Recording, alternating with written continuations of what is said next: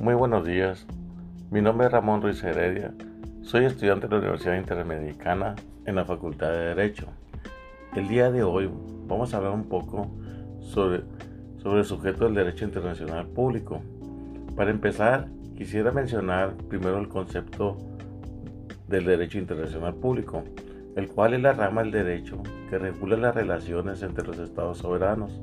El derecho internacional público es el conjunto de normas jurídicas que rigen las relaciones internacionales. Aquí rama el derecho que regula el comportamiento de los estados y demás sujetos atípicos mediante un conjunto de normas por los poderes normativos y peculiares de la comunidad internacional. La función del derecho internacional público es triple. En primer lugar, tiene la de establecer los derechos y deberes de los estados en la comunidad internacional.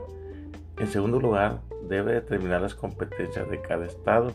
Y el tercero, ha de reglamentar las organizaciones e instituciones de carácter internacional. Los sujetos de derecho internacional son los estados, las organizaciones internacionales, la comunidad beligerante, los movimientos de liberación nacional y el individuo, persona física como sujeto pasivo del derecho internacional, es decir, que recibe de él derechos y obligaciones. Además pueden agregarse ciertos casos especiales, como el de la Santa Sede y la Orden de Malta. La naturaleza jurídica.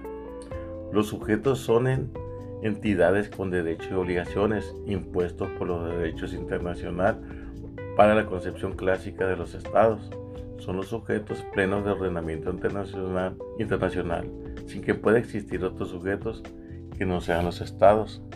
En la actualidad, esta posición ha sido revisada considerando que si bien los estados son los sujetos naturales y originarios, existen a su lado otros sujetos derivados o secundarios.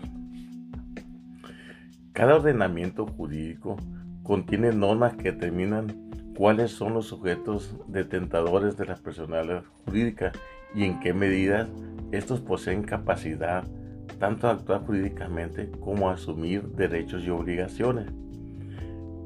En derecho internacional público, dichas normas no han sido codificables y por lo tanto deben deducirse de la práctica internacional y de su oración por la jurisprudencia y la doctrina.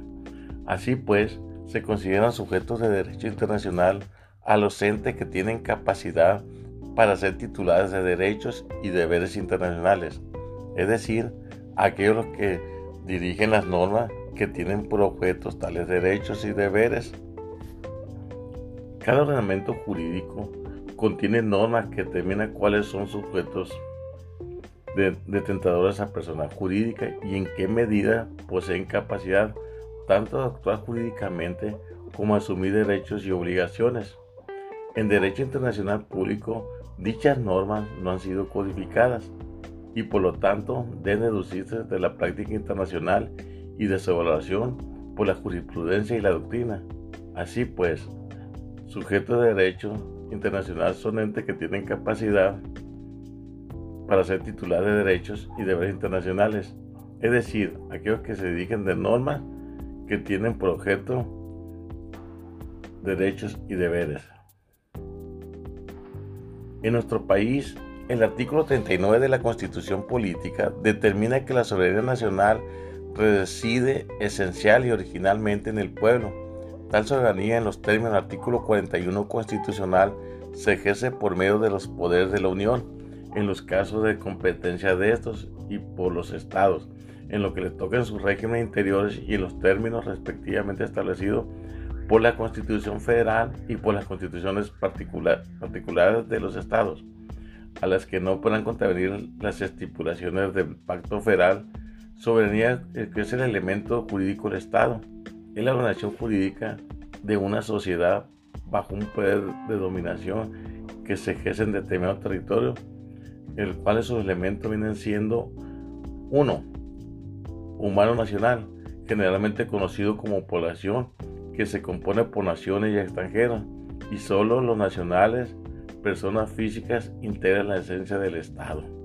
El segundo, el geográfico, que comprende los espacios aéreos, el terrestre y el marítimo. El, el tercero, político que alude a quienes detentan el poder, o sea, el gobierno. El cuarto, que es el jurídico de cohesión a los anteriores elementos y permite construir la unidad estatal. También define los tres anteriores elementos. Por ejemplo, determina quiénes son nacionales, cómo se integra el territorio nacional y cómo se accede al poder. En consecuencia, la soberanía es la aptitud que tiene el Estado para crear normas jurídicas en el intento en contra o sin voluntad de las obligaciones del internacional, dando relevancia a su voluntad por la creación de las normas jurídicas internacionales expresamente a través de los tratados internacionales y tácitamente a través de la costumbre internacional. Los sujetos de derecho internacional, los estados. Los estados fueron el primer sujeto de derecho internacional internacional sujeto por excelencia. Después se surgirían las organizaciones u organismos internacionales e incluso los individuos. Se define como la nación jurídicamente organizada, formando un cuerpo político, un gobierno, una autoridad con imperio y jurisdicción suficiente para mantener la unión y el, orden de la colectividad de un territorio. Sus elementos son, el primero, el territorio abarca el territorio continental, aguas interiores, bahías y golfos, mar territorial y espacio aéreo. Deben incluirse además aquellas áreas en las que el Estado ejerce derechos asimilables a la soberanía, como la zona contigua y la zona económica exclusiva, que sin embargo no son parte del territorio. Se ha aceptado la idea de que un Estado no tenga sus fronteras claramente delimitadas. Número 2. Población, que comprende todos los habitantes, incluso los extranjeros. Para el derecho internacional es irrelevante la relación nación-población, porque en un mismo Estado pueden coexistir varias naciones. El tercero, gobierno. Para el desarrollo internacional es irrelevante la estructura interna que adopte un gobierno, vale decir, las interrelaciones entre, entre sus órganos. No obstante, en principio no debería aceptar los gobiernos no democráticos. Lo importante es que posee un control interno efectivo que lo habilite para obligarse internacionalmente. Debido a que a veces puede ser difícil verificar este control, comúnmente es presumido. Un caso claro al respecto son aquellos países que se han liberado de una colonización. A ellos prácticamente no se le exige ya que se busca es la autodeterminación de los pueblos. El número 4, que es la soberanía, y es un elemento distintivo en el derecho internacional, utiliza para considerar un Estado como tal. En virtud de ella, un Estado se encuentra directamente sometido al derecho internacional. Así pueden existir entes que posean población, territorio y gobierno, pero que al carecer de soberanía no son considerados sujetos de derecho internacional. Por mi parte es todo. Muchísimas gracias por su atención y lo esperamos en la siguiente. Se despide su amigo Ramón Ruiz Heredia, estudiante de la Facultad de Derecho en la materia de Derecho Internacional Público. Muchísimas gracias.